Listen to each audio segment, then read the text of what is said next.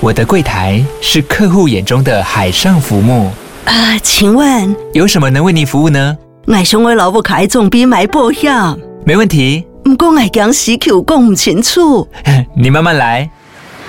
办您靠岸，台银人寿一直都在，以安心、可靠、诚信、稳健为本，尊重多元，关怀弱势。因为台银人寿，我不再漂流。以上广告由台银人寿提供。读书点亮生活。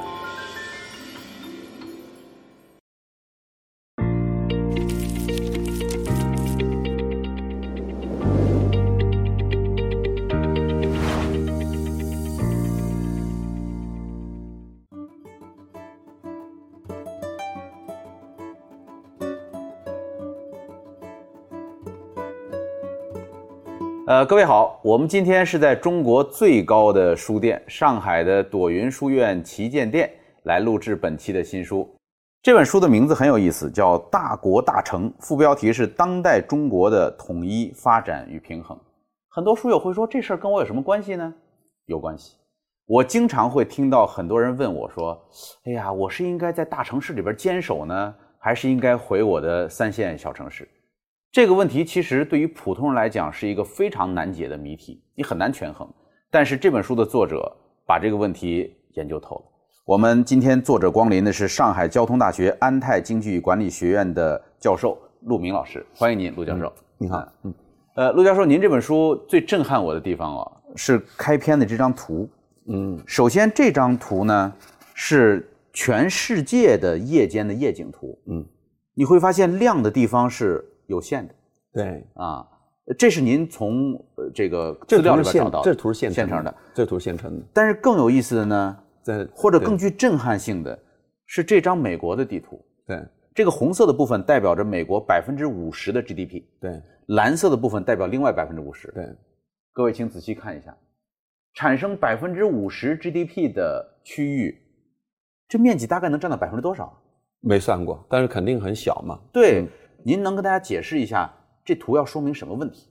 呃，这一类的图呢，首先我得说明，我这是图当中有一些是自己绘，但是有一些其实是引用，嗯，全世界范围内的一些著名的学者的图。刚才看那些图呢，其实就是要说明一件事儿，就一个国家的现代化程度达到一个现代化的状态，或者其实发展中国家也是一样的，就它的经济在地理空间上它是高度集中在少数地区的，嗯。通常来讲呢，一个国家的经济集中的这个地区，它有两个特征。嗯，啊，你注意啊，非常明显。嗯，第一呢就是沿海，包括前面你看那个夜晚的灯光图，你会发现我们那个呃几个大陆啊，嗯，它像镶了一个金边一样。海岸线，海岸线。嗯，那么第二个特征呢，就是集聚在大城市周围。嗯，那么你像刚刚你看那个美国那百分之五十 GDP 的分布。嗯。它哪怕是在沿海地区，其实也是集中在沿海地区的大城市周围啊，比如说纽约啊，或者说旧金山啊，或者 LA 啊。然后呢，如果你要不是在沿海的这大城市，那基本上在内陆的话，也一定是就是像我们讲一些，在中国就是省会，嗯，在别的国家就是一些呃，比如说州的那个经济的中心，比如像芝加哥。但是你看那些所谓内陆的大城市，嗯，往往又都是沿河的城市。哦。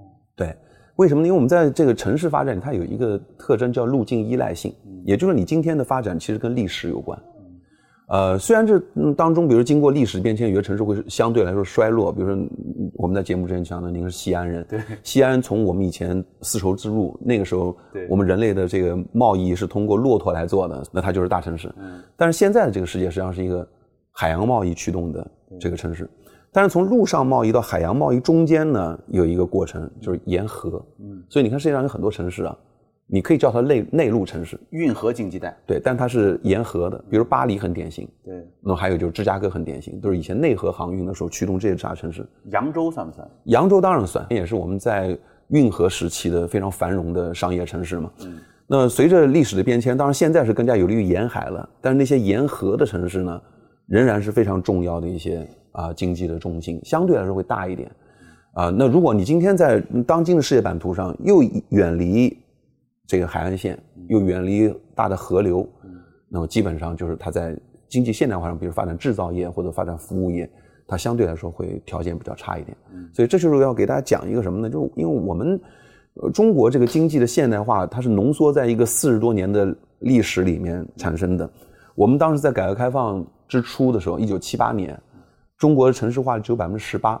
嗯啊，换句话来讲，当时百分之八十二的人是生活在农村。嗯，那么在另外那个百分之十八的城里人里面呢，还有很多人是生活在小城市的。嗯。但是经过这四十多年的发展，我们在大概一一代人多一点的时间里面，就出现了经济和人口不断向沿海地区集中，然后向区域性的大城市集中。我们很多人实际上今天你在生活工作的地方已经跟你出生的地方不一样了。嗯，那我们在农业社会形成的这个习惯性的思维呢，就是最好你有啥我也有啥，因为农业社会它它天然它因为农业它是跟土地走的，叫不患寡而患不均，这是我们传统的一个想法。在空间上的表现就是。最好你跟我是，你有我也有，对。啊，因为农业社会人是跟着土地走的嘛，嗯，但现在在经济现代化以后，其实制造业和服务业它跟土地在哪实际上没关系，它是跟人走的，嗯，或者跟我前面讲到跟港口走的，嗯，那么这就带来了中国这个被我称之为叫空间大变局，嗯，但是我们的人的思想观念有时候往往对这个东西很难适应，嗯，我们在一些大城市长期以来有一个想法，嗯，叫做以时间换结构，嗯。那他的想法是什么呢？就是他觉得今天我看到这么多的外来人口，而且很多外来人口从农村来，他的教育水平可能就只有初衷。嗯。然后呢，我们很多人就觉得，这就是因为我们今天的这个城市产业结构还比较低端嘛。嗯。那我如果要是未来升级了，嗯，我高大上了，嗯，那么这些人可能就说他就找不到工作了。嗯。所以一直到今天，我还经常面临这样的问题：说你主张人口自由流动，那这些农民工群体进到城市能找到工作吗？嗯。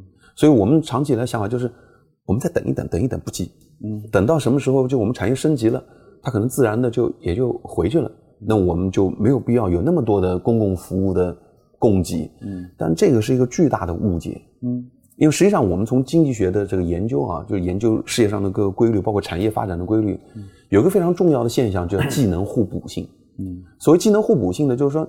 你一个城市越是变得产业结构升级，其实你是越是会产生大量的对于学历水平并不是很高的这个人群的需求。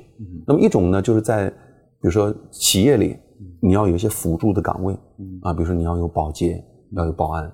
像我们现在在城市里生产性服务业里面，比如说你要有一些，比如说快递，啊，那这个其实是为生产服务的，对吧？还比如说企业要有食堂，啊，还有一个呢，就是在消费里。因为人有一个，我觉得大家都没有办法否认的事情，就只要你觉得人的收入水平会逐渐提高，那收入水平提高，你肯定要增加消费。嗯，那增加什么消费呢？以前就是收入低的时候呢，大家可能就是吃、买东西、买东西。嗯，完了，那现在呢，就得有人给你服务。对了，哦，因为人会逐渐的会把自己新增加出来的收入呢，更多的用于消费、服务。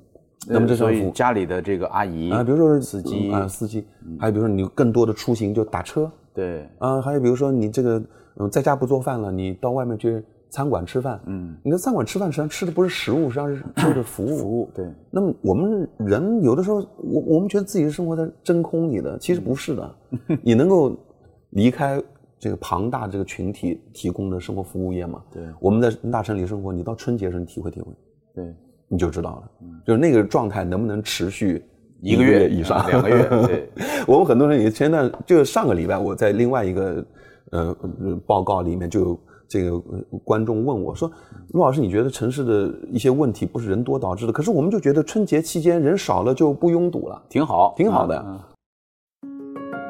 分享知识是一种美德。当我们每一个人都在不断的分享知识给这个社会的时候，我们这个社会将会变得越来越好。所以，如果您喜欢这本书的内容，把它分享到您的朋友圈当中，或者给到您指定的某一个人都可以。您关心谁，就把知识分享给他。谢谢。本音档是由樊登读书小草远志提供。